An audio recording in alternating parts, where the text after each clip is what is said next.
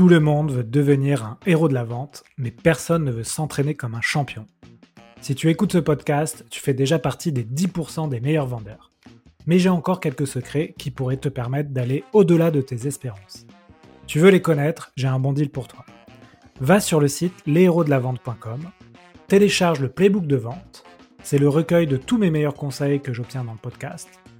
Fonce les découvrir et tu auras les fondamentaux pour progresser à vitesse grand V et rejoindre le cercle très fermé des héros de la vente. J'ai rajouté un conseil à la fin du playbook, en bonus, qui est pour moi le secret ultime que tous les vendeurs voudraient connaître. Ce podcast vous est proposé par celle-ci. Celle-ci, c'est la solution française pour piloter votre croissance clé en main. Avec celle-ci, vos commerciaux ont un outil CRM puissant pour les aider à booster leur performance et collaborer facilement. Vous pourrez aussi utiliser celle-ci avec vos Customer Success pour fidéliser vos clients en toute sérénité, avec votre marketing pour créer des campagnes ciblées, et aussi avec votre finance pour facturer vos clients en un clic et bénéficier d'une visibilité sur votre trésorerie. Celle-ci, c'est vraiment un outil évolutif qui accompagne les TPE et les PME dans leur croissance alors si vous êtes à la recherche d'un outil collaboratif complet, n'hésitez pas à demander une démo sur go.celsi.com. Bonjour à tous, bienvenue sur un nouvel épisode Les Héros de la Vente. Aujourd'hui, j'ai le plaisir d'accueillir pour la deuxième fois Alexandre Mingal dans le podcast. Alexandre, salut. Salut Alexandre, je suis ravi d'être euh, à nouveau invité par toi, c'est génial. Ouais, bah écoute, c'était il y a trois ans, en 2020, donc ça commence à, faire. Euh, donc je pense qu'il y a beaucoup d'auditeurs qui ne te connaissent pas. Donc est-ce que, avant qu'on commence de rentrer dans le vif du sujet, et aujourd'hui on a un gros pavé à traiter, est-ce que tu peux nous expliquer euh, qu'est-ce que tu fais et euh, pourquoi c'est intéressant de, te connaître et de t'écouter aujourd'hui? Oui, je vais, être Très, très rapide parce que on a effectivement déjà tourné un podcast, il y a quelques années, il y a trois ans sur l'intelligence émotionnelle. Donc, bah, s'il y a des gens qui, veulent en savoir plus, bah, ils peuvent réécouter ce podcast. Mais je suis aussi passé, chez Marc, tu sais, dans l'arène des vendeurs légendaires il y a pas longtemps. Ouais. j'ai 46 ans et globalement, ce qu'il faut retenir, c'est que moi, je suis commercial depuis que j'ai commencé à travailler, que j'ai fait, de la bureautique, du logiciel, de l'intégration, du SaaS, c'est que bah, depuis six ans maintenant, j'ai créé plusieurs entreprises et l'entreprise qui nous intéresse, c'est celle que j'ai créée, la dernière que j'ai créée il y a, il y a un peu moins de deux ans, qui s'appelle Within Sales et, et qui est une entreprise de commerciaux. Donc j'ai des commerciaux qui sont des salariés et qui vont intervenir chez mes clients pour résoudre des problèmes qui ont un impact sur leur chiffre d'affaires. On ne fait pas de délégation de personnel. On va, vraiment, on va vraiment identifier des problèmes qui peuvent être des problèmes de, de, de, de, market fit, des problèmes de buyer persona, des problèmes d'organisation commerciale, de, process, de prospection, de, de découverte, de closing, ou peut-être même des problèmes au sein des équipes commerciales, hein, de réussite ou d'hétérogénéité des résultats. Donc on va, on va trouver un problème, on va mettre en place, on va proposer un plan d'action, et puis on va exécuter le plan d'action avec un engagement de résultat. L'idée, c'est que chaque plan d'action qu'on exécute, il y ait des résultats financiers derrière et que globalement, cette démarche de consulting qu'on met en œuvre, qui est une démarche de consulting un peu traditionnelle, eh ben, il y a un retour sur investissement lié aux résultats qu'on obtient en impact sur le chiffre d'affaires. Ce qui permet d'avoir, entre guillemets, du conseil, pas gratuit, mais du conseil avec un, impact chiffre d'affaires derrière. ce qui est un peu différent des, des, modes de, de consulting traditionnels qu'on a l'habitude de voir effectivement, c'est ce que j'allais te dire. Euh, en, général, euh, le conseil, tu t'engages pas forcément sur du chiffre d'affaires. Et là où toi, c'est intéressant, c'est que tu as vraiment cette notion de performance euh, commerciale et de, chiffre d'affaires à la suite de la mission. Donc ça, c'est quand même intéressant. Voilà, c'est ça qu'on va toujours chercher à faire. et des fois, on est ultra impactant. Et puis des fois, on l'est un peu moins, tu vois, sur, sur les gens qui ont besoin de nous plutôt en mode faire réussir un, manager ou faire réussir un, CEO, faire réussir un commercial, ça va dépendre beaucoup de, celui qui va produire. Et donc, comme ça dépend un petit peu moins de nous, on va avoir un peu moins d'impact, on va avoir un impact direct. Mais de toutes les façons, quoi qu'il arrive, on cherche toujours un engagement, on cherche toujours une mesure avec un success fee pour partager le risque dans nos missions. C'est un peu notre ADN. Ok, bah écoute, merci pour cette intro. Alors aujourd'hui, tu voulais nous parler d'un sujet intéressant, c'est euh, comment améliorer la rétention et la fidélisation de ces commerciaux dans l'entreprise. Alors, on en a déjà parlé dans le podcast, notamment euh, via euh, les rémunérations, mais aujourd'hui, ce n'est pas le sujet du jour. Aujourd'hui, on va plutôt parler de management et de gouvernance. Et tu vas nous expliquer, en fait, euh, dans ton entreprise, qu'est-ce que tu as mis en place pour, pour changer la gouvernance traditionnelle que l'on voit dans les organisations. Et euh, tu as un terme pour ça, hein, euh, donc tu vas nous expliquer tout ça. Mais avant tout, avant, avant de commencer, pourquoi tu voulais euh, nous parler de ce sujet précisément? Parce que ce sujet, il répond à une problématique qui est une problématique que, que, beaucoup, beaucoup de, sociétés ont, qui est, la rétention et l'engagement des collaborateurs et des commerciaux en particulier. On va parler des commerciaux parce qu'on est dans les héros de la vente et parce que j'ai une entreprise de commerciaux mais, je pense que ce que je vais dire peut s'appliquer globalement à l'ensemble des collaborateurs d'une entreprise. et donc, ce sujet de la rétention et de l'engagement, c'est un sujet qui est un serpent de mer, hein, tu sais. Et, les, gens ne savent pas par quelle boule prendre. Il y a plein de techniques. On t'explique que ça va se faire par la culture entreprise, par les activités, par le team spirit, par la rémunération, par la formation, par le management. Et en fait, je, suis, j'ai beaucoup réfléchi à ce sujet pour répondre à un de mes problèmes dont je vais te parler. Et je me suis dit, est-ce qu'il n'y a pas un autre moyen je me suis posé la question de quels sont les autres moyens, les, moyens où on peut penser de manière différente pour, adresser cette problématique. Est-ce qu'on peut avoir aussi un impact sur cette problématique de, voilà, avec au travers de la gouvernance de l'entreprise? Et donc j'ai euh, beaucoup lu euh, sur ce sujet-là et j'ai décidé quand j'ai créé Within Sales de, de, travailler sur un modèle de gouvernance différent de celui qu'on a l'habitude de voir et, euh, et d'utiliser ce modèle pour améliorer l'engagement et la rétention de mes collaborateurs. Et pour. Vas-y. Ouais, je, c'est vrai que la, ce, turnover des commerciaux, euh, c'est une vraie euh, problématique dans les entreprises. en moyenne, un commercial reste deux ans dans son entreprise, ce qui est vraiment pas beaucoup. Surtout quand tu sais qu'en général, un commercial, pour être performant, il lui faut un an. Donc, euh, c'est pas pas terrible. Et effectivement, quand tu, on a préparé cet épisode, tu m'as expliqué avoir beaucoup lu, beaucoup, euh, beaucoup étudié la question, et tu es tombé sur euh, ce terme qui, s'appelle sociocratie, dont tu vas nous expliquer en fait euh, qu'est-ce qu'il y a derrière. Et donc, tu as mis des choses en place dans ton entreprise. Et donc, ce qui est intéressant aujourd'hui, c'est que tu. tu J'ai un retour d'expérience. Voilà, tu donnes un maximum d'exemples et de, choses qu'on peut appliquer dans nos sociétés. voilà, donc je te, je te, laisse la main, parce que déjà, tu peux nous expliquer Qu'est-ce que c'est la sociocratie par rapport à peut-être à l'entreprise euh, libérée qu'on connaît un peu? Le, au, tout départ, euh, cette, envie, parce que on, est dans l'envie, hein, euh, moi ça m'intéresse, ce sujet m'intéresse. Au tout départ, il y a un livre de Frédéric Laloux qui est Reinventing Organization. je pense que ce livre-là, quasiment tout le monde le connaît, surtout qu'il a fait une version avec des images. ce qui, est plus facile à lire. Et, dans, voilà, c'est ça. Et dans ce livre, il, parle donc des différents types de gouvernance et types d'entreprise. Et en fait, il t'explique qu'il existe une, un type d'entreprise ultime, ou en tout cas euh, qui, pourrait être, euh, ah, peut-être pas ultime, mais euh, idéal, qui est l'entreprise opale. D'accord? Qui est au-delà de l'entreprise libérée. Et, c'est ça qui, ça, ça a été le démarrage de ma piste de réflexion sur ce sujet il y a deux autres livres qui m'ont aidé à, concevoir ou à conceptualiser ce que j'allais faire avec Cousine Sales. Il y a La belle histoire de Favie de Jean-François Zobrist, qui est la mise en pratique de manière innée, intuitive du modèle de gouvernance sociocratique dans une entreprise industrielle du nord de la France dans les années 80-90. Donc Jean-François Zobrist existe toujours, hein, il est présent sur LinkedIn, on peut lui parler. Et puis, le dernier livre, c'est le livre de Ludovic Cinquin, qui est le patron de, mmh, d'une des filiales d'Accenture. J'ai, un trou de mémoire. Il a, il, a écrit un, il a écrit un bouquin sur les 20 ans de, de, de, de sa boîte. Ah oui, c'est Octo Technologies. Donc il a, il a, il a fondé ou il a participé au démarrage d'Octo Technologies, qui est devenu, qu'il a revendu à Accenture, qui est une, boîte de, plus de 1000 collaborateurs, qui est une boîte de, consulting. Ok.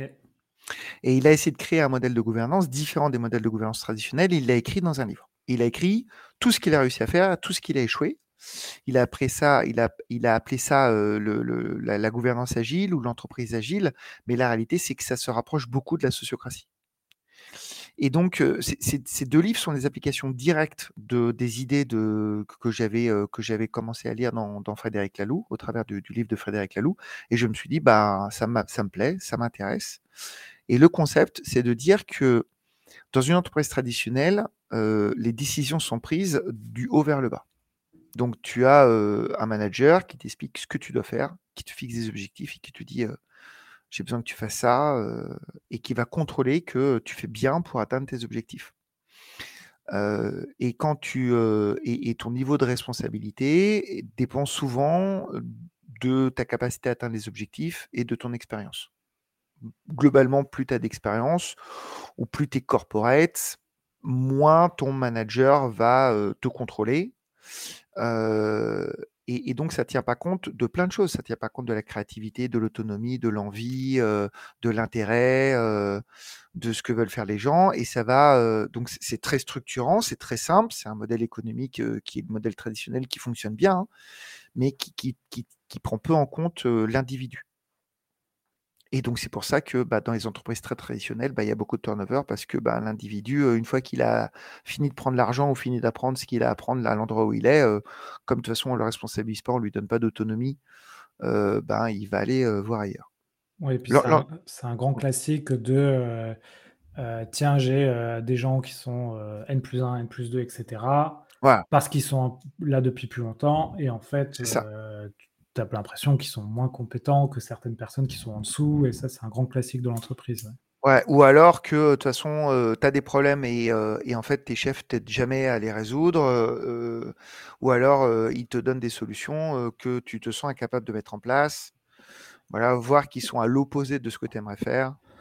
Ou alors, tu as l'effet contre-maître, puisque le management a été inventé à la base pour ça. Hein. Tu as parlé des industries dans le Nord, mais tu as un manager qui est plutôt dans le contrôle euh, et, pas tellement le coaching ou l'assistance et qui va plutôt vérifier si tu fais les choses et, finalement te ralentir un peu, voire euh, t'enlever un peu de confiance en toi. C'est un classique aussi dans l'entreprise.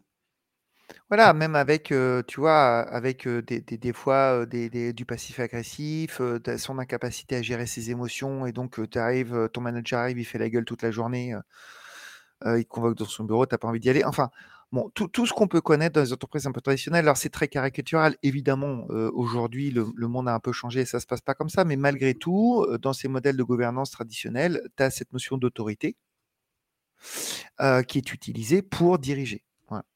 Et, donc, on est bien dans cette vision autoritaire. Il y a une décision qui est prise tout en haut et ensuite elle est cascadée pour être exécutée par, par tout en bas et contrôler que l'exécution se fasse bien. Voilà, ça c'est ça, et avec tous les effets de bord. Voilà. Ouais. Et donc, en fait, euh, c'est ça qui est intéressant aujourd'hui, c'est que tu as cette euh, entreprise traditionnelle, tu as l'entreprise libérée dont nous parle euh, Frédéric Laloux. Donc celle-là, elle est démocratique. Donc l'idée, c'est de dire, pour éviter une partie des effets de bord de, de l'autorité, on va permettre aux collaborateurs de donner leur avis sur une décision, voire même de la voter.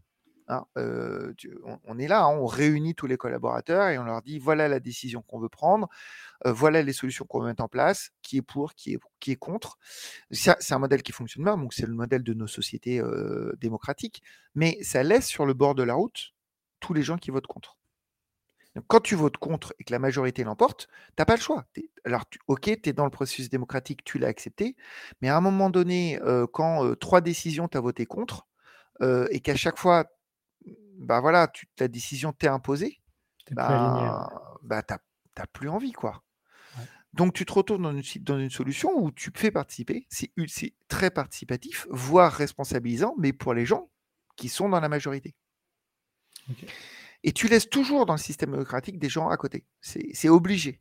Et, donc, tu, as les effets de bord de la démocratie au sein de l'entreprise, avec aussi des décisions qui sont ralenties, avec de la politique qui se crée, hein, parce qu'on va essayer d'influencer la décision, avec un peu des jeux de pouvoir. Plus l'entreprise grossit, moins c'est évident de piloter des entreprises libérées. Ou alors, tu es obligé de les piloter à des niveaux équipes, Et, quand tu les pilotes au niveau équipe, tu as, quand même une autorité qui vient, qui vient peser sur l'équipe, parce que même si la démocratie est au niveau de l'équipe, au niveau du dessus, bah, tu as un petit peu moins de démocratie. Tu vois, je ne suis pas sûr que dans les conseils d'administration ou dans les comités exécutifs des entreprises libérées, ce soit très démocratique. Tu vois? Je ne pense pas que les, tout le monde vote, tout le monde vote de la même manière. Ouais, le naturel revient vite au galop. Voilà. Et donc, l'idée, c'est de se dire comment est-ce qu'on peut gouverner de manière différente. Et, et le, il y a deux concepts qui vont être utilisés. Donc, je vais surtout pas rentrer dans le détail, mais je vais plutôt rester dans les objectifs. Le premier, c'est de dire que les meilleures décisions sont prises par les collaborateurs parce que c'est eux qui sont sur le terrain et c'est eux qui voient les problèmes. Donc, euh, c'est pas un manager qui est pas sur le terrain qui peut prendre la bonne décision, c'est le collaborateur qui va prendre la meilleure décision. Il connaît son job c'est un expert, et sur le terrain, il voit les problèmes. Évidemment que les meilleures décisions sont, imaginées et prises par lui. Donc en fait, il ne faut pas lui donner la décision, il ne faut pas lui donner la solution, pardon. Il faut lui permettre de penser correctement cette solution. D'accord Parce que parce que c'est pareil, hein, même si on voit le problème, c'est pas forcément facile quand on est le, nez dans le guidon de trouver la solution. Donc il faut lui permettre de trouver la bonne solution, de la changer, puis derrière, il faut mettre les moyens pour lui permettre de réussir. Ça, ça s'appelle l'autogouvernance. Donc, c'est donner la possibilité aux gens qui sont sur le terrain de prendre par eux-mêmes les, meilleures décisions possibles et de les soutenir. Et la deuxième, le deuxième grand concept, c'est le consentement. C'est de dire que euh, une bonne décision, elle, est acceptée quand elle est consentie. Ça veut dire que s'il n'y a pas de consentement, bah, il n'y a pas de décision. Bon, et là, euh, quand je dis ça, tu, te rends bien compte de tout ce que ça veut dire derrière. Tu veux dire, mais il est c'est quasiment impossible d'aligner. ça, marche quand on est trois, quand on est dix, c'est mort. Parce que obtenir le consentement de dix personnes sur une décision, ça devient le bordel. Ouais, c'était ma prochaine question. C'est toi, tu as une dizaine de collaborateurs. Concrètement, comment, tu Mais comment tu fais quoi? Comment tu fais, ouais. Et c'est ça tout l'intérêt de, la sociocratie, c'est qu'on va justement utiliser tout un tas de choses qui, euh, sont utilisées notamment dans la vente, euh, mais aussi dans le management, pour obtenir le consentement. Avec des process euh, qui vont permettre justement de, faire, d'obtenir ce consentement et de ne pas avoir besoin de voter les décisions. Et c'est la mise en place de ces processus, de ces méthodes, qui permettent de responsabilité, de responsabiliser et d'obtenir la rétention des collaborateurs, leur engagement. Parce que c'est en parcourant, c'est pas la destination, c'est pas le fait de leur dire euh, vous avez la possibilité de prendre des décisions. D'ailleurs, ça fait même peur. Hein. Quand tu dis à quelqu'un qui a 25 ans, euh, dans ton périmètre, tu as la responsabilité totale de l'objectif que, que tu t'attribues pour contribuer à l'objectif global de l'entreprise, vas-y, tu as 25 ans, tu sors d'école ou tu as juste un an d'expérience professionnelle, d'un coup, tu, tu, tu, vois, tu as pesé sur la vie d'une boîte, sur la vie d'un groupe, tu te dis waouh, euh, tu, peux même avoir un petit rire neveux, tu vois, dire mais, non, enfin, je, ça peut faire peur, tu vois, vraiment. Ah je vois très bien la situation. Euh, maintenant, euh, j'imagine aussi l'auditeur qui nous écoute et qui se dit bah ouais, c'est bien beau ça, mais comment je, peux mettre ça en place? Est-ce que tu peux nous expliquer un peu les, étapes que toi, as, par lesquelles tu es passé pour euh, te dire, OK, je vais changer l'organisation de l'entreprise, donner plus de, d'autonomie à mes collaborateurs? Et j'imagine, tu as aussi fait des erreurs ou tu es tombé dans, quelques pièges. Est-ce que tu peux nous, expliquer un peu ça? Bien sûr. Donc, le, le démarrage, c'est le leadership en tant que, chef d'entreprise, tu, passes d'une posture de manager, de dirigeant à une posture de leader. Donc, tu vas inspirer. Donc, tu vas porter la destination. Tu vas, tu as, tu la voix. Tu vas dire, voilà, euh, moi, je souhaite qu'on aille ici. Donc, ton rôle, c'est de, de, de déterminer les objectifs globaux, qu'ils soient quantitatifs ou qualitatifs. Par exemple, la gouvernance, elle va être qualitative. Donc, tu vas émettre des principes et que tu souhaites que les collaborateurs s'approprient. Donc ça, ça c'est mon rôle de chef d'entreprise, d'accord? Et donc je vais agir en permanence sur cette vision que j'incarne, et donc je vais utiliser mon influence de chef d'entreprise pour permettre à, mes collaborateurs de s'approprier cette vision. On parle bien de vision, on parle bien de destination. Mais par contre, le chemin pour y arriver, ben, je vais laisser aux collaborateurs le, le, fait de trouver ce chemin. Donc, qu'est-ce qu'on va faire? Bah, Déjà, on va s'instruire. Donc, quand on a un sujet tel que celui-ci, bah, je, vais, je vais demander aux collaborateurs de se renseigner. Donc il y a plein, plein de thématiques. Hein, bien sûr, ils peuvent lire des synthèses de, Frédéric Laloux, regarder qu'est-ce qui existe, qu'est-ce qui a été fait, s'intéresser à ce qu'on appelle l'holacratie, qui est la forme ultime ou rigorique, rigoriste de la sociocratie. Je ne vais même pas rentrer dedans parce que c'est on n'est on pas loin de la, de, la secte hein, dans l'holacratie. Et, donc, ça permet à chacun des collaborateurs d'avoir une idée de par où il va passer ou par où on va passer pour y arriver. Et ensuite, on va faire des sessions d'intelligence collective. Donc, on va émettre des, problèmes. On va se dire, par exemple, comment est quel serait le mode de fonctionnement pour décider par consentement? Et on va donner la possibilité à chacun des collaborateurs qui vont être impactés, parce qu'on va, on va modifier le mode de fonctionnement de décision. Donc tout le monde, on réunit tout le monde, et on dit, OK, posez-moi des questions, ou posez les questions qui permettent de préciser la problématique. Et donc on va faire des tours de table jusqu'à que la problématique soit claire. Ça veut dire quoi euh, prendre une décision, ça veut dire quoi consentement, et donc on va éclaircir la problématique. Et une fois qu'on a fait ça, on va faire, tout le monde va, on va refaire des tours de table et tout le monde va amener des solutions et on va noter ces solutions, quelles qu'elles soient. Et il y a des trucs qui sont complètement farfelus, mais qui font qui permettent aux autres, tu vois, de, d'enrichir leur réflexion et de générer cette intelligence collective. Et il y, a des, trucs qui vont être ultra pertinents. Et ça, ça va permettre de créer un, début de processus collaboratif qui va, qui va permettre d'écrire euh, les, grands éléments de la charte sociocratique de la gouvernance de l'entreprise et donc, les collaborateurs vont construire peu à peu, au, travers de l'intelligence collective, leur manière de fonctionner. Donc, par exemple, chez nous, on a travaillé sur la notion de, de, traitement des objections. Donc, c'est-à-dire, par exemple, quand on veut prendre une décision, on va donc, on va donc réunir les gens qui vont être impactés par la décision. Ça peut être deux personnes ou dix personnes en fonction de, du niveau de décision. Et puis, ben, s'il y a une objection, l'objection, elle doit être sincère, hein, ça peut pas être du troll, genre, ben, à 25 ans, tu ne peux pas penser comme ça, tu es trop jeune, ça c'est un troll. Mais par contre, de dire, bah ouais, mais si tu prends cette décision, bah moi, bah, je vais pas pouvoir, je sais pas moi, continuer ma mission chez ce client-là, par exemple. Ça c'est c'est sincère, c'est objectif. Donc on va, les gens vont émettre des objections et on va utiliser l'intelligence collective pour traiter les objections. Et si l'intelligence, si le groupe traite l'objection et qu'il n'y a pas d'autre objection, bah, par définition, on a le consentement. S'il n'y a plus d'objection, il y a consentement. Donc ça veut dire que la décision est prise automatiquement à partir du moment où toutes les objections sont traitées. Mais s'il reste une objection, ça veut dire aussi que la décision n'est pas prise. Ok. Et, eh bien, si je résume, je vois quatre étapes que l'auditeur peut euh, mettre en place et après tu vas me dire euh, concrètement euh, qu'est-ce qui a marché au début, qu'est-ce qui n'a pas marché ou qu'est-ce qui a moins marché. Mais en gros, le dirigeant se met dans cette posture de leader, donc première étape, et propose une vision à l'entreprise avec des objectifs quantitatifs, qualitatifs. Deuxième étape, tu donnes des outils ou du contenu à tes collaborateurs pour qu'ils s'approprient un peu ces nouveaux modes de fonctionnement. voilà, c'est ça, qu'ils réfléchissent qui réfléchissent, donc euh, peut-être des, références, des livres, des blogs et, ou des, podcasts. Des vidéos, etc. Des, podcasts. Troisième étape, tu mets en place des sessions euh, de, de réflexion. collective, de réflexion. Et ça, ça va te permettre, quatrième étape, de rédiger cette fameuse charte de l'organisation. Ça, tu le retrouves dans pas mal de boîtes aujourd'hui. Alors, je ne sais pas si ça s'appelle ça une charte, mais tu as, euh, toujours quelque chose qui résume un peu la culture de l'entreprise. Donc, ça pourrait être un, peu ça. Et le collaborateur a ça dans son playbook ou son, guide euh, de tous les jours. Et les choses sont écrites, parce qu'en fait, c'est ça qui est important aussi, c'est de, les choses que tu verbalises, c'est d'à un moment donné de les écrire pour les nouveaux collaborateurs qui vont arriver, j'imagine. Exactement.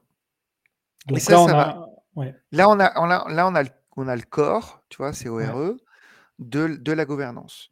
Et, ça, c'est les, toutes les, premières étapes. Et évidemment, ce n'est pas suffisant, parce que même si on a aligné tout le monde, qu'on a fait réfléchir tout le monde, qu'on a écrit les premières règles, évidemment, il va y avoir une immense différence entre ce qu'on a pensé et la, mise en œuvre par rapport à la réalité. Et en fait, c'est la mise en œuvre par rapport à la réalité de ces règles qui vont nous permettre de les faire évoluer. Et, et, donc, c'est un processus d'amélioration continue. Et on va se, on va on va se trouver, on va, on va rencontrer plein de problèmes qu'on n'a pas imaginés au départ et qui vont perturber les, les, les, règles de fonctionnement qu'on a mis au début. Et donc, toute, la, toute la subtilité de l'autogouvernance, c'est de dire, je dois conserver la vision de départ, hein, c'est-à-dire de dire, les décisions doivent être prises par consentement et, on doit responsabilité, les gens doivent s'autogouverner parce que c'est à leur niveau que les meilleures décisions sont prises. Donc, on doit garder ça. Et à chaque fois que la réalité vient perturber ça, on doit ensemble trouver une solution pour adapter la règle en disant, OK, mais ce cas-là, qui vient de nous perturber, est-ce que c'est un cas isolé, exceptionnel, auquel cas bah, on va le traiter de manière particulière et on a le droit de faire une exception euh, Ou est-ce que c'est un cas qui va se reproduire, qu'on n'avait pas vu, et à ce moment-là, on doit l'intégrer, on doit faire évoluer la règle Ok. Est-ce que tu, as ritualisé un peu ces sessions collectives? Euh, est-ce que tu, les fais euh, vraiment quand il y a un sujet ou est-ce que tu as une fois par semaine, une fois par mois, euh, une session de groupe où chacun émet ses sujets, ses objections? donc, au début, on en a fait souvent. Et puis, bah, plus le temps passe, moins on a besoin d'en faire et plus on les utilise de manière très opérationnelle. Nous, on appelait ça des tripes donc des temps de réflexion individuelle préalable. Donc on, se fait des sessions de trip. et c'est très rapide. Et on va les utiliser dès qu'on se retrouve bloqué face à un problème. ça peut être même, même un problème client. Hein. J'ai, j'ai un, je me retrouve dans une situation où j'ai un client qui, qui, a une attitude ou un comportement que je n'avais pas du tout identifié, auquel cas je, et que je ne sais pas réagir. je suis bloqué. bah, je vais demander à trois collègues de m'aider. Je vais les réunir. On va se faire une visio d'une demi-heure. Je vais démarrer. Je vais énoncer mon problème. C'est ce que j'ai expliqué. Mes, collègues à moi, mes amis, euh, mes, ceux, qui ont la même fonction de moi, mais, mais pas dans mon contexte, vont me poser des questions pour comprendre. Déjà, ça va bien me faire évoluer. Hein, parce que quand on te pose des questions, des fois, euh, tu vois les choses de manière un peu différente. Je vais reposer mon problème. Et là, on va tous parler. On va faire des tours de table de réflexion. Et là, tu vas voir, il y a des pistes auxquelles j'avais jamais pensé que je vais pouvoir mettre en œuvre, voir des solutions. Je, moi, je vais peut-être pouvoir m'appuyer sur un collègue pour, euh, pour mettre en place une solution euh, chez mon client et ça va te débloquer des solutions. Donc, on ne l'a pas ritualisé au sens où on en fait tous les mercredis matins de 8h à 10h, mais on l'a ritualisé dans le sens où c'est devenu un moyen de résoudre des problèmes chez nous tout le temps. Donc, chaque collaborateur peut euh, dire je fais une session donc trip avec pas forcément toute l'équipe, pas forcément son manager, mais il demande à quelques collaborateurs. Est-ce que le piège, c'est pas justement de demander toujours aux mêmes personnes dans ton équipe? Si, mais et, on va revenir parce que bien sûr, il y a des biais dans la sociocratie et ce dont tu viens de parler là, c'est un des biais. Hein, parce que la sociocratie, elle, elle fonctionne à partir du moment où la communication est par nature non violente. Parce que, parce que si tu fais de la politique dans la sociocratie, c'est-à-dire que si par exemple tu, n'aimes pas quelqu'un et qu'à chaque fois qu'il te parle, ça, te, met en colère, tu n'as aucune capacité de, pouvoir l'aider à résoudre ses problèmes ou, que lui t'aider à résoudre les tiens. Il va te dire un truc, tu vas considérer que c'est juste par nature que c'est nul, voire qu'il se moque de toi, etc. Donc l'enjeu de la sociocratie, c'est de faire en sorte que la communication entre, tous les collaborateurs soit la plus saine possible, que les collaborateurs aient tous euh, la possibilité de s'exprimer, d'être écoutés en sécurité. Donc qu'il n'y ait pas d'émotions de type peur, colère, angoisse, anxiété. Et t'imagines bien qu'à partir de là, ça devient, c'est vraiment difficile parce que bah, les gens très timides, par exemple, il faut leur donner le moyen de s'exprimer en groupe. quand, tu, as peur de t'exprimer devant 10 personnes, bah, tu mets un petit peu de temps. Et si le jour où tu, oses le faire, tu as quelqu'un qui se moque de toi, ou quelqu'un qui rigole, tu vois, même une posture, une posture de, tu vois, euh, une tête comme ça. J'ai rien que ça, tout de suite, ça te bloque. Donc ça veut dire que tu dois t'éduquer dans les, réunions euh, d'intelligence collective à être neutre dans ta manière de t'exprimer et dans ta manière de te comporter. Et évidemment, bah, t'imagines, hein, tu prends, moi, mon équipe, ça va de 25 à 45.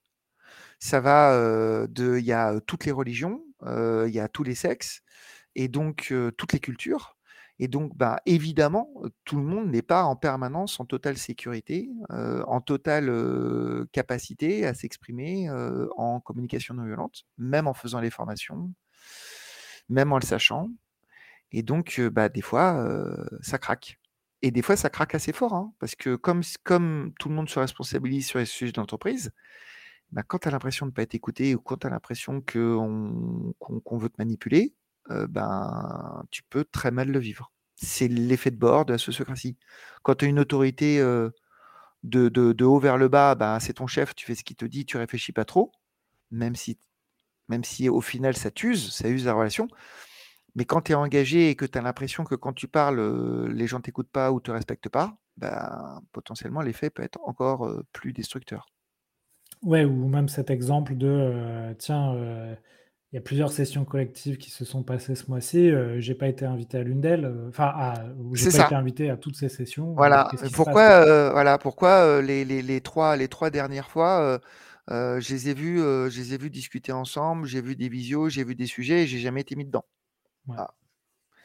Ah. Donc, donc il, faut, il faut être attentif à ça. Donc, tu vois, moi, on fait, on fait une digression là-dedans, mais par exemple, ma boîte, elle a que deux ans, mais j'ai déjà fait une première, un premier audit RSE l'année dernière. D'ailleurs, que ma mutuelle m'a payé. Hein. Ma, mutuelle Malakoff Médéric a mis un petit ticket de 10 000 balles chez moi pour, pour me permettre de faire venir des experts de, de, la responsabilité sociétale qui ont interviewé mes collaborateurs et qui ont permis de, de montrer les, de, de, montrer au niveau de chacun et au niveau de, du groupe bah, les différences, les tensions, les problèmes, euh, les, les, euh, les, sujets qui existent dans l'équipe. Donc, de, de, faire prendre conscience que bah, non, on n'est pas dans le monde des bisounours quand même, tu vois? Donc ça, je l'ai fait l'année dernière, et puis j'ai gardé le lien avec euh, l'une des personnes de cette équipe, et je l'ai fait réintervenir chez moi cette année.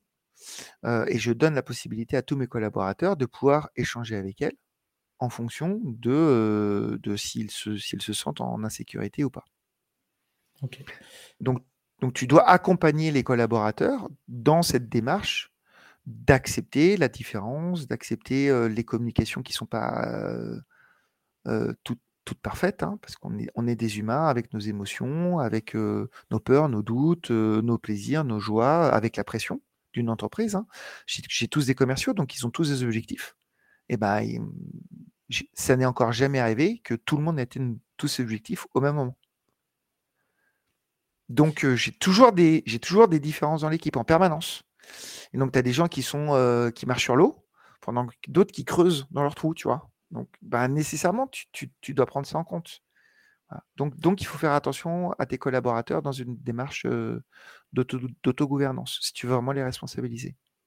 Ok. Est-ce que tu vois d'autres pièges aussi dans cette mise en place de, de cette organisation?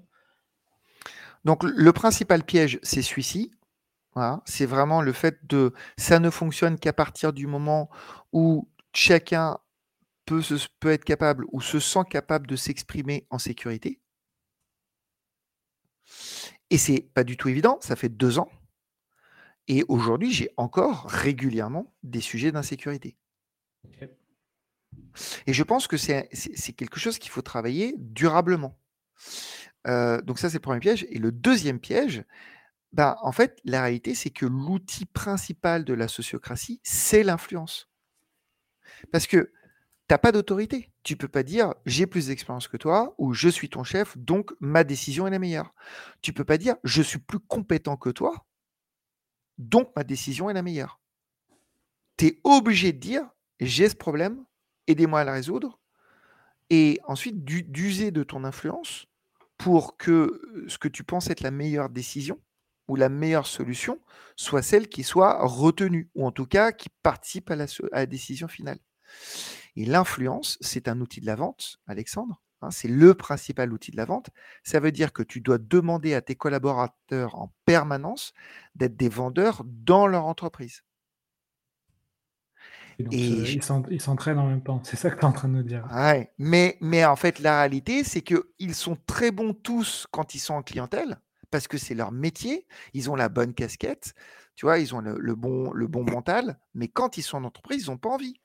Il dit, mais attends, moi je fais mon métier, j'ai de la boîte, pourquoi est-ce que je devrais aller convaincre, voire persuader les gens de m'aider, alors que c'est naturel et que j'ai l'impression de, faire, ce, qui est bon pour la boîte. Genre, je veux mettre en place un outil qui me semble génial pour la boîte parce qu'il m'a fait gagner du temps à moi et que j'aimerais que les autres en bénéficient. J'y arrive, je dis à tout le monde, coucou, voilà, moi j'aimerais mettre cet outil. Est-ce qu'il y a une objection? Bon, sur le principe, il ne va pas y avoir d'objection parce qu'il n'y a pas un enjeu fondamental de transformation. Il y a quelques questions, mais pas d'objection. On met en place l'outil, personne n'utilise. Ça te parle, ça, hein, Alexandre? Ouais, ça hein? arrive souvent. voilà. Et la personne, comme c'est pas moi qui l'ai mis, parce que c'est pas moi, hein, c'est pas du top-down, donc c'est un collaborateur qui a mis ça et qui lui l'utilise. Et au bout de deux mois, bah, il revient et dit euh, bah, J'ai mis en place l'outil, personne n'utilise, qu'est-ce qui s'est passé? Et c'est ultra frustrant, tu vois. J'ai mis en place quelque chose et personne n'utilise, mais parce qu'en fait, tu n'as juste pas fait l'influence. Tu n'as juste pas été identifié chez les gens si eux, ils avaient les mêmes problèmes que toi. Pourquoi est-ce qu'ils utiliseraient l'outil? Qu'est-ce que ça allait leur apporter? Comment tu allais les accompagner dans cette démarche? Et donc, donc, tu dois faire un effort supplémentaire par rapport à une gouvernance traditionnelle, bah, de faire de l'influence à chaque fois que tu as un problème ou que tu veux faire passer une décision qui va impacter le groupe. Donc ça, c'est le deuxième, euh, le deuxième biais c'est que si tes collaborateurs, ils n'ont pas envie de faire d'efforts pour faire de l'influence en interne, et je ne parle pas de manipulation, je ne parle pas de politique, je parle vraiment de cette notion d'influence, hein, c'est-à-dire de prendre le temps de s'intéresser aux autres, prendre le temps de comprendre quels sont leurs problèmes, prendre le temps de leur faire reformuler, prendre le temps de penser en bénéfice pour eux, et prendre le temps de les accompagner dans la transformation, dans, le changement que ma, solution ou ma démarche initie. C'est ça l'influence. Et, euh, bah, si tu fais pas ça, bah, ça marche pas. Ouais, donc tu as sans doute des profils euh, au sein de ton entreprise qui sont moins à l'aise, comme tu disais, euh, avec cet exercice. Après, j'imagine qu'au bout d'un certain temps, ils prennent le pli, mais. Euh, c'est ça, c'est marrant parce qu'il y a des gens qui sont arrivés chez moi et qui m'ont dit mais c'est pas possible, ça marchera jamais. Et puis qui aujourd'hui te disent c'est incroyable ce qui se passe et comment ça m'a transformé. Donc ils ont vraiment fait le pas, ils ont vraiment fait le chemin, mais en parallèle de ça, on a toujours des problèmes c'est toujours pas fluide. Et je pense qu'en fait, ça ne le sera jamais. C'est ce modèle de gouvernance reste un combat de chaque instant du chef d'entreprise en, tant que leader aspirant et de chacun des collaborateurs en tant que eh, se dire si je veux que mmh, ce que je pense bon pour l'entreprise passe, ben je dois faire, je dois être dans cette posture de vendeur, de vente. Et j'imagine que si tu persévères dans ce mode de gouvernance, c'est que tu y vois euh, beaucoup d'intérêt, et notamment, c'était le sujet hein, aujourd'hui. L'engagement et la euh, rétention. Exactement, c'est que tes collaborateurs, selon toi, sont plus euh, engagés eh ben, et, en fait, ont moins tendance à vouloir quitter l'entreprise. Ouais, et alors c'est encore plus que ça. La réalité, c'est que ça fait le tri, et ça fait le tri à ta place. C'est que, comme n'importe quelle personne, je me suis trompé j'ai pas forcément recruté les bonnes personnes, même si aujourd'hui on s'est beaucoup amélioré sur les critères de recrutement et qu'on fait très attention justement à bien expliquer la sociocratie dans nos processus de recrutement et qu'on a, on a un recrutement maintenant qui est sociocratique, donc on a un recrutement par consentement, ce qui n'était pas le cas avant. Parce que c'est compliqué de, de, de, modéliser une démarche de recrutement par consentement mais donc on s'est trompé et la réalité c'est que ça fait le tri. L'entreprise, la gouvernance est tellement instaurée dans l'entreprise que bah, si tu n'y vas pas, si tu ne rentres pas dedans, bah, en fait tu, vas partir. Tu n'as pas le choix. Donc tu te retrouves dans une situation où globalement les collaborateurs qui, qui, qui ne fonctionnent pas dans ce modèle-là vont partir. Alors ça peut être parce qu'ils n'y adhèrent pas, ou parce qu'ils croyaient que c'était autre chose, etc. Ou simplement parce que ben, eux, ils n'ont ils pas envie. Ou juste parce que ben, ils ne sont pas capables de s'engager suffisamment fort ou d'obtenir des résultats suffisamment rapides pour vraiment pouvoir profiter du modèle. Donc le modèle sociocratique n'est pas non plus pour tout le monde. Il faut, il faut un certain nombre de caractéristiques pour vraiment pouvoir se l'approprier en tant que collaborateur. Oui, effectivement, tu as un profil type, euh, du commercial, c'est ce que j'appelle le loup solitaire. Donc c'est le ah, commercial qui va qui va faire ses objectifs, mais qui va pas faire du travail d'équipe, qui va pas vouloir trop, euh, se mêler, voilà. C'est ça, ou les divas, tu vois? Mmh. Ou alors les gens qui sont pas capables de se responsabiliser, qui sont tout le temps à demander de l'aide. Tout le temps, tu vois, à dire: «Ah, j'ai ce problème-là» ou «C'est de la faute d'eux». Tu vois, les gens qui arrivent en te disant non, mais en fait, c'est parce que tu vois, ils toujours à trouver des excuses. Bah, ces gens-là, ça va être très compliqué pour eux aussi. Et donc, le, gros avantage, par contre, c'est que tous les gens qui basculent, bah, en fait, ils participent. L'entreprise, la gouvernance deviennent la leur. Ils se sont complètement engagés et complètement responsabilisés. Ils ont l'impression d'être écoutés, ils ont l'impression d'être compris. Ils voient que les décisions qu'ils prennent euh, ont un impact globalement sur l'ensemble du groupe. Et donc, bah, ils sont ultra engagés. Et ils n'ont absolument pas envie de partir parce qu'ils ont co-construit l'espace dans lequel ils travaillent tous les jours. Et si je reviens, même si j'imagine ça peut faire l'objet d'un autre podcast, mais quand tu dis euh, on met du consentement dans le recrutement, euh, on leur explique la, sociocratie, euh, concrètement, tu dis aux candidats attention, si on vous embauche, sachez que dans notre organisation, on a ce type d'organisation, c'est ça? Oui, c'est ça. Alors, on va faire, on va le faire en consentement. Ça veut dire que, donc, déjà, on va expliquer. Donc, on a une charte sociocratique qui, est sur notre site internet, mais qui est aussi dans notre Notion. D'ailleurs, dans notre Notion, on a écrit tous les process. Tous les process internes, cette session de trip dont je te parle, là, c'est écrit dans Notion. Tu vois, tu as un cadre, euh, toutes les étapes sont écrites. Euh, dans la charte sociocratique, c'est écrit. les règles de communication non violente chez nous, c'est écrit. On la relit régulièrement. Tu vois, moi, une fois par trimestre, je relis avec tous les collaborateurs les grands, les, grands process, les grands thèmes de ce qu'on a écrit tous ensemble. Tu vois, pour bien remettre, refondamentaliser euh, ce que nous avons construit. Dire, regardez, où nous en sommes aujourd'hui, et, c'est grâce à vous, et on, l'a quand même, c'est quand même quelque chose qui, euh, qui, est, euh, qui, est dans nos, qui est dans nos gènes, dans notre culture aujourd'hui. Et donc déjà, on va partager ça, mais aussi, si on a des objections sur un recrutement, ben on ne recrute pas. Si, on, si collectivement, il reste une objection qu'on n'a pas su traiter, on ne recrute pas. Si la personne qui est en face de nous, elle a une objection euh, à laquelle on ne sait pas répondre, ben on ne recrute pas. Voilà, tu vois. Intéressant. Je sais pas, de ce, ton Notion, euh, tu, le, tu, pourrais le partager ou ça, tu préfères que ça reste euh, ta secret Non, non, non, non, pas du tout. Il y a plein de choses que je peux partager, notamment sur la gouvernance. Et puis après, j'ai rien inventé. Hein. La réalité, c'est que je me suis beaucoup inspiré de plein de choses qui existent. On l'a juste, euh, on l'a juste personnalisé. Tu vois, on, il y a, plein de choses qui. L'univers sociocratique, si tu tapes sociocratie sur Google, tu vas avoir une page Wikipédia complète. Nous, on n'a juste pas tout utilisé, on a personnalisé un certain nombre de choses, tu vois. Mais non, notre charte sociocratique, elle est accessible sur, dans notre site internet. Donc, tous les articles qu'on a écrits sont accessibles. Donc, ça, c'est public.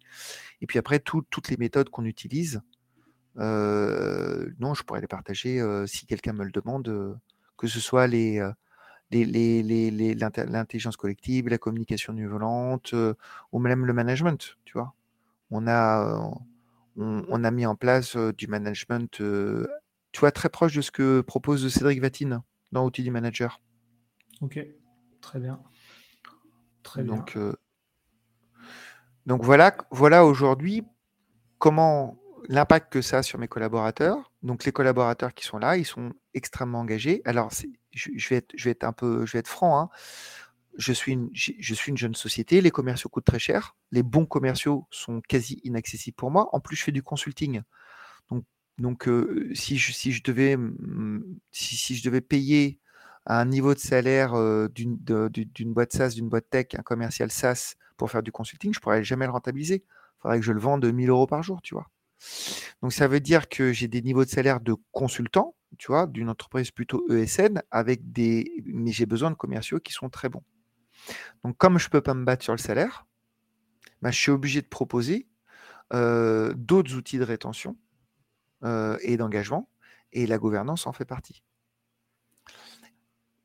Oui, puis j'imagine, tu, euh, comme tu le dis, tu, tu, vas aussi recruter peut-être des gens qui sont pas un peu plus jeunes euh, ou viennent d'autres euh, secteurs que, que, la vente pure et tu as cette notion de formation, c'est ça?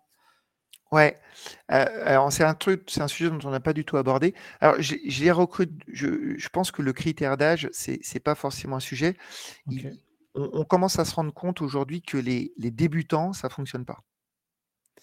je, je, te parle des gens qui sortent d'école, tu vois, ou qui finissent leur alternance. Pourquoi? Parce qu'il faut quand même une certaine maturité, il faut quand même avoir connu le vrai monde pour pouvoir ressentir les bénéfices de la sociocratie. Si tu n'as pas, si pas un ou deux ans d'expérience d'une boîte un peu traditionnelle, tu n'as pas, pas d'outil de comparaison, tu vois. Donc, donc le bénéfice de la sociocratie, il est moins, il est moins, moins puissant. Donc, donc aujourd'hui, ce qui est sûr, c'est que la difficulté principale de l'engagement, il est plutôt sur les jeunes, sur les très jeunes, les débutants. Par contre, après, ma moyenne d'âge, elle est autour de 30 ans. j'ai plutôt des femmes qui sont des mamans, par exemple, pour une partie d'entre elles. Et ça va jusqu'à, tu vois, 38, 39 ans. Et, ça, fonctionne bien. Moi-même, j'ai 46 ans donc ensuite, ça, ça, fonctionne assez bien sur des gens qui ont de la maturité d'expérience. Sont, ce sont tous des profils commerciaux, mais tous des profils commerciaux de plein de secteurs différents. Ok.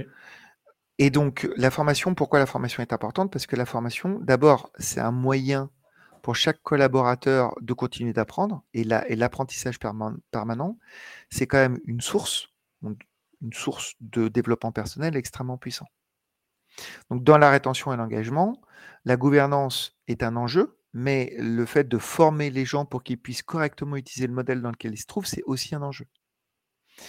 Et donc, on fait, des, on fait de la formation en interne. On a un programme de formation assez important, hein, qui, est, qui, est, plusieurs centaines d'heures la première année, qui est d'ailleurs validé par l'OPCO. Euh, L'OPCO nous finance euh, le, le, programme de formation de tous les nouveaux CDI la première année c'est un financement important. Hein, euh, ça va jusqu'à 15 000 euros sur la première année par collaborateur. C'est pas négligeable, tu vois. Je ne savais, pas, savais pas que l'OPCO faisait ça. C'est un bon, un bon clip, ça. Ouais, et c'est vraiment c'est incroyable quand, quand euh, ton collaborateur la première année arrive et que as, le loco te file 15 000 euros pour, euh, pour, pour que tu le formes correctement. Alors, on, est, on ne gagne pas d'argent, hein, évidemment, mais, mais c'est un gros levier, c'est un gros plus, tu vois. Et donc, on a un programme de formation d'alignement sur les techniques de vente, sur, la vente en général, etc. Mais aussi, dans ce programme de formation, on a toute une partie sociocratie avec de la communication non violente, avec de l'intelligence collective, avec du management. et après, on donne la possibilité à tous les collaborateurs de faire une fois par an la formation de leur choix sur le sujet qu'ils veulent. Donc j'ai des collaborateurs qui vont se former au management, alors qu'ils sont pas forcément, ils pas forcément du management direct. J'ai des collaborateurs qui vont se former à la gestion de projet. J'ai des collaborateurs qui vont se former à Excel. j'ai des collaborateurs qui vont se former à la gestion de la relation client. J'ai des collaborateurs qui vont se former à l'IA. Là, j'ai une collaboratrice qui a décidé de faire une formation de quelques jours sur l'IA. Et, ça fait partie aussi de cette notion d'autogouvernance si un collaborateur pense que cette formation elle est, bonne pour lui, qui je suis moi en tant que chef d'entreprise pour lui dire qu'il se, trompe? Très intéressant. Écoute, euh, Alexandre, on arrive à trois quarts d'heure d'enregistrement. Est-ce que euh, tu as quelque chose à ajouter sur ce sujet avant qu'on passe aux questions de la fin? Une chose, juste une chose. La sociocratie, c'est un modèle de gouvernance qui peut être utilisé au niveau de l'entreprise, mais aussi au niveau d'une équipe. Dire qu'on n'est pas obligé d'être dans la sociocratie globale ou l'autogouvernance globale pour mettre de l'autogouvernance dans une équipe. Tu peux très bien, dans une équipe commerciale, en tant que manager commercial, tout de suite mettre des principes de sociocratie dans ton équipe assez rapidement. Par exemple, en, modifiant un petit peu tes, euh, tes, euh, tes 1 euh, et en, passant dans une démarche de, au lieu, au lieu de demander du contrôle et de faire du reporting de tes collaborateurs chaque semaine en leur demandant où ils en sont, mais plutôt de passer dans un modèle d'écoute en leur demandant qu'est-ce qu'ils veulent te dire, quels sont leurs problèmes, en les aidant, donc en modèle de coaching, en les aidant à trouver les solutions par eux-mêmes et en, par eux-mêmes et en passant dans une démarche de mise en œuvre de moyens pour leur permettre de réussir leur solution. Donc ça, c'est la première chose. la deuxième chose, c'est que tu peux aussi, dans les réunions commerciales, bien sûr que tu as un moment donné d'analyse du pipe hein, et, d'analyse des prévisions, de forecast, c'est évident, mais tu peux aussi utiliser l'intelligence collective pour résoudre des problèmes de tes collaborateurs dans toutes les équipes commerciales, tu as à un moment donné quelqu'un qui lève la main en disant j'ai un problème avec ce client-là. Eh ben peut-être que tu peux faire un coup d'intelligence collective en faisant, en utilisant la, puissance de l'ensemble de tes collaborateurs dans ta réunion commerciale à ce moment-là pour trouver une solution en disant bah, allez-y, allons-y, posons des, questions, comprenons le problème. Ok, est-ce que c'est plus clair? Maintenant, chacun d'entre nous donne des solutions. On le fait, on le fait rapidement comme ça. La personne qui a le problème, elle note. Et à la fin, elle te dit, bah, dans tout ce que j'ai noté, bah, ça, ça me paraît intéressant, ça, ça me paraît intéressant, ça me paraît intéressant, merci. Et, tout de suite, ça, ça impacte immédiatement l'engagement. Tu fais ça euh, sur trois mois régulièrement, une à deux fois par mois, et tu as, un effet waouh dans tes collaborateurs de responsabilisation, d'engagement, de rétention, avec un impact sur la rétention qui va être très forte. Ouais. Et euh, dernière question sur ce sujet, euh, est-ce que tes euh, clients te demandent d'agir là-dessus ou c'est quelque chose que tu gardes pour, pour l'interne? Non, alors je ne mets pas en place la, sociocratie chez mes clients. Ce C'est pas mon métier, mais quand je mets en place le management des équipes commerciales chez mes clients, oui, je le fais. Et alors, ce qui est, très marrant, c'est que souvent, je vais avoir dans les, dans, les, instances de pilotage, donc les réunions commerciales, par exemple, chez mes clients que je, peux animer, je vais avoir le directeur commercial ou je vais avoir le directeur général. Et au moment où, je sors ça, la première fois que je fais faire cet exercice à toute l'équipe, je vois la tête du manager changer de je suis très perplexe et je ne sais pas ce qui se passe et je ne sais pas si j'ai envie que ça continue, à la fin j'avais, j'avais jamais vu ça et, et, et c'est juste incroyable, on va le refaire. En 20 minutes, tu vois. C'est assez, c'est assez étonnant. Bon, bah écoute, si vous nous écoutez et que ça vous intéresse, bah, on te contacte, Alexandre, hein, sur LinkedIn. Sur, LinkedIn. sur les questions de la fin, je les ai changées par rapport à il y a trois ans, heureusement. j'aimerais bien savoir, Alexandre, alors tu as, ça peut-être nous tu vas peut-être nous reparler de la, sociocratie, mais quel est le sujet sur euh, lequel tu as passé beaucoup de temps et que je devrais éviter? Le sujet sur lequel j'ai passé beaucoup de temps et euh, je devrais éviter, que tu devrais éviter, euh,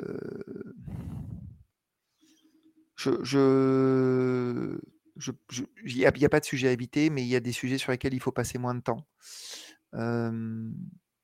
je pense qu'il faut se focaliser là où on est bon.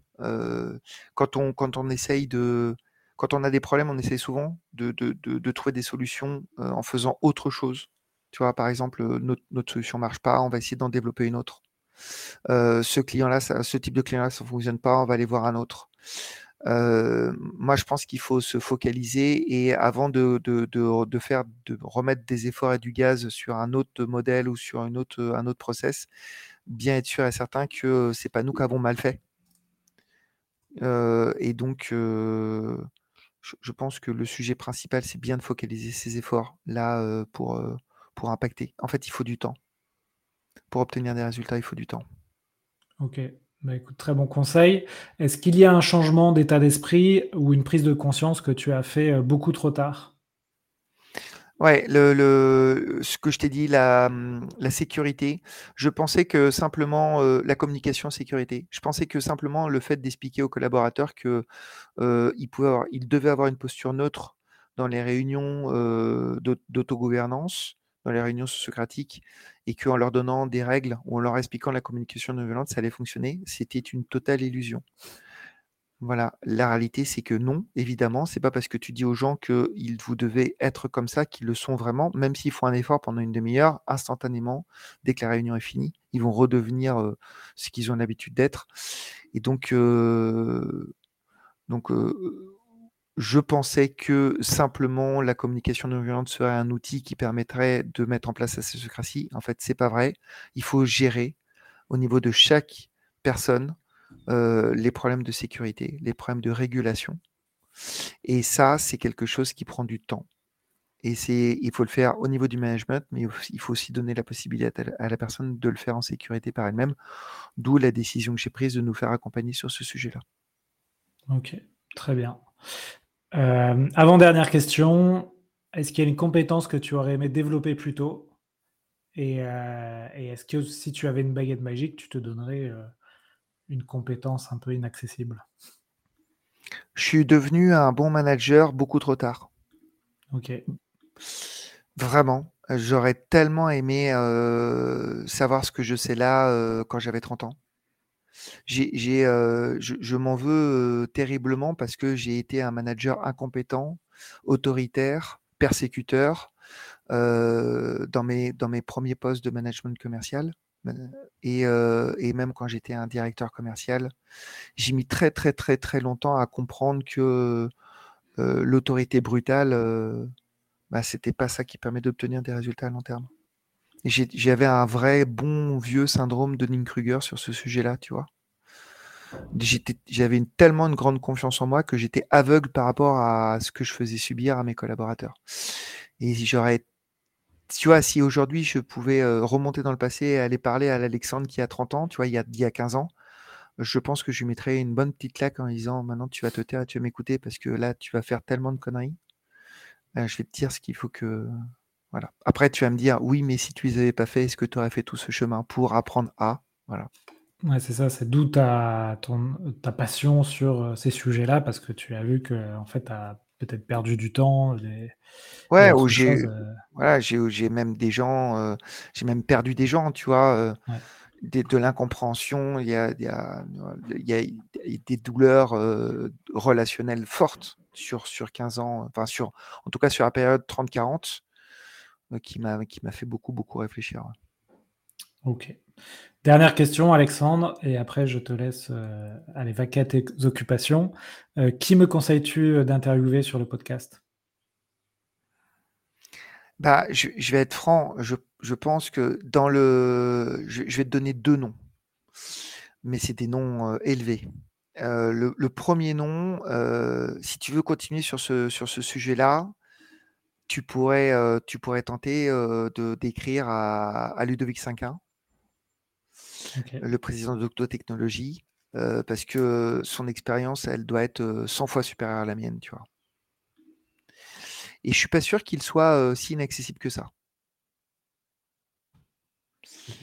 Et le deuxième nom, c'est Gérald Carsanti, le patron des SAP France, qui est à la fois un incroyable leader inspirant et je pense l'un des meilleurs commerciaux SaaS euh, de, de, France aujourd'hui. Tu dis son nom? Gérald Carsanti. Carsanti. C'est peut-être Carsanti d'ailleurs. Ok. Ben écoute, euh, merci beaucoup euh, Alexandre pour cet épisode. Ersanti, c'est ça? On le mettra dans les, les notes. on peut te joindre sur LinkedIn, j'imagine. Oui, c'est le meilleur, c'est la meilleure façon de, me joindre. En plus, euh, moi, j'ai mes coordonnées publiques, donc euh, mon numéro de téléphone, mon mail, euh, et je réponds à mes messages LinkedIn. Ok, super. Bah, écoute, j'espère que ça vous a donné plein de tips pour repenser les vos organisations et mettre des choses en place avec vos équipes. Donc, je te souhaite une bonne continuation, Alexandre. J'espère qu'on fera un autre épisode peut-être avant. Dans trois ans Dans trois ans, ouais, peut-être avant. Sinon, ce sera, ce sera 2026. Bon. Quand tu auras fait trois fois le tour du monde. C'est ça, c'est ça.